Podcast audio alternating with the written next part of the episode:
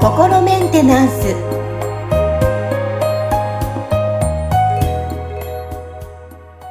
はい皆さんいかがお過ごしでしょうか？心メンテナンス本日もアシスタント三上恵と気候ヒーラーの吉村隆二です。はい吉村さん本日もよろしくお願いしますよろしくお願いします。はい。さあ、今日はですね、まあ、前回、まあ、執着の、執着心のお話とかをさせていただいたんですけども、今回は、まあ、それとちょっと似てる、共通する部分もあると思うんですけど、人をちょっと信じられない。ちょっとそういうことをテーマにお話聞きたいなと思います。というのも、はい。私自身がうんうん その人を信じたいっていう気持ちはあるんですけども、その中にやっぱり疑ってる自分がいるなって最近気づいたので。信じたい自分がいて、その疑ってる自分で、あ、そうやってる自分が嫌だなっていう気づきがあったので、うーん。でどういうことなんだろうっていうのをちょっと吉村さんに聞きたいなと思って、今日ちょっとテーマで、はい、聞けたらなと。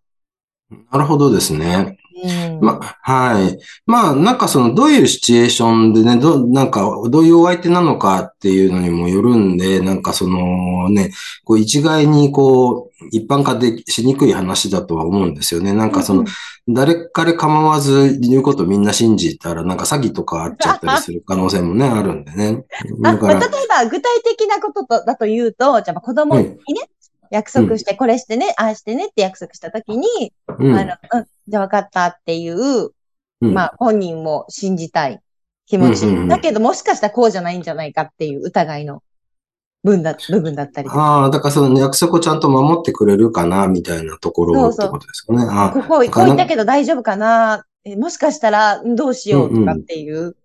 ああ、だから信頼っていう意味のなんか信じるみたいなことそうそうです、そうです、そうです。はい。うんうんうんなるほどですね。あのーまあ、その場合ですね、なんか多分その過度な期待をしないっていうことは結構大事なんじゃないかなって思うんですよね。人に期待しない。そうですね。だから、その、期待するっていうことは、ある意味、その、なんか、あ相手をコントロールしようとしてる、あの、なんかこう、ね、意図がちょっと見え隠れするわけですよ。うんうん。こう、ね、なんか、あの、私とこう約束したんだから、その通りにするべきだみたいなのがこう、あるってことですよね。確かに。うん。うん。で、そこって別にそのね、なんかお子さんとしては、多分その約束した時点では、そのなんかね、ちゃんと約束を守ろうっていう気持ちはこうあると思うんですよ。で、だけど、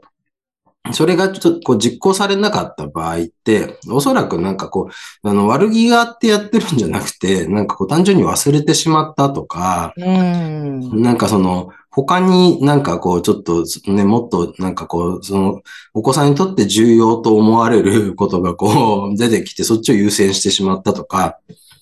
そういうようなことがこう起きてるんだと思うんですよね。なるほどですね。うん。ああ、じゃあ、やっぱりでも自分の中でこう振り返って、なんでそうなったんだろうって思うと、なんか自分の中でやっぱり、こう、信じるが正しいとか、その、うんうん今までそう、なんか裏切られて、自分がすごい悲しかったっていうすごい過去があったりとかっていうので、多分そういったブロックがあるんだろうなっていうふうに思ってるんですけど、うんうんうん。そうなんですよ。やっぱそういうのも関係性があるんですかね？その可能性もあります。でも、なんか例えばその、なんか今まで信じて裏切られた過去って、うんどういったことがあるんですか？えー例えば、あのーまあ、お友達とこうだよね、うんじゃあここで待ち合わせして、まあ、これはすごい軽い話、軽い、まあ、今では軽い話なんですけど、ここどこ、うんここで何時にちょっと相談したいからって私も寄り添って、例えばランチの約束をしました。じゃあ、はいその前日も確認して、じゃあ何時にここねと。で、うん私はもう10分前に、そのランチの場所に行きました。でも、はい。1時間経っても来ない。連絡しても取らない。うん翌、翌日も連絡が来ない。うんで、私はその、まあ、来ないと、とその日に何か事故にあったんじゃないのかと思って、連絡、連絡しても既読にもならない。なるほど。その1年後に、うん。彼女から DM で、あの時はすいませんでした。いろんな事情がありましてって1年後に来たんですけど、はい。それをちょっと、その中でも、その、え、今1年後って許せない自分がいたりとか、なるほどね。うん、なんかそういう、なんか、ね、寄り添ってこう思ったのに、なんかすごい裏切られたじゃないですけど、なんか、え？っていう、もう、ああ、なるほどね。まあ、ななんだろうな。ちょっと厳しいこと言ってるように聞こえちゃうかもしれないんですけど、ぜな全然そんなことはない。はいはいはい。うんあの、多分、それってその、なんていうのかな。こう三上さんの方で、その、なんかこう、私がこの人にこれだけの誠意を示したんだから、あなたも同等のものをこう返すべきだっていうのが多分ああるから、あなるのほど、なるほど。うん。うんね、なんかその、そそこに対しての、その、ちょっとこうイラッとくるみたいな、なんか反応があったんだと思うんですよね。で、本当にその人のことを、その、なんかこう、なんだろうな、うんまあ、力になりたいとか、助けたいっていう気持ちだけだったら、そしたら、まあ、大丈夫かなって心配だな、みたいなのが出てくると思うんですよ。うんうんなんか一年後に連絡が来たら、あ、あの人無事だったんだ、よかったって思ってもいい話だと思うんですよ。これは結構その、なんていうのかな。うん、こう、自己重要ができてるかどうかをチェックする項目みたい、ああの、みたいなところで、ううんん、あるんですよね。待ち合わせをしたときに、その相手の人が、うん現れなかったときに、そのどういう考えがこう出てくるかっていうので、で、なんかこう、そういう騙されたとか馬鹿にされたみたいに思うのか、なんかその、うんなんかもしかして事故に遭っちゃったんじゃないか心配だなとかって思うのかみたいな。なんかそういう、ちょっと全部のチェック項目忘れちゃったんですけど、なんか4つぐらいこうあって、で、それでどのこう考えが出てくるかによって、その人が自自分のことをどのぐらいこう受け入れてるかっていうのがわかるっていう、あの、心理学のなんか、ちょっとそういう、あのね、あの僕もちょっとうろ覚えで申し訳ないんですけど、そういうのがこうあったんですね。だから、うん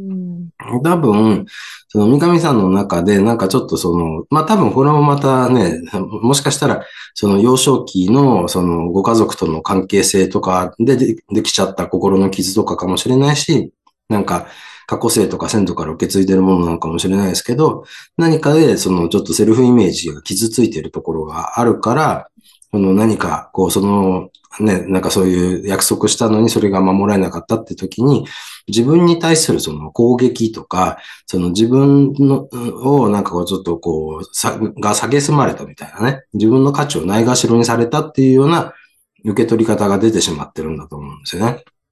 ああ、今ね、ドスンってきました。確かに。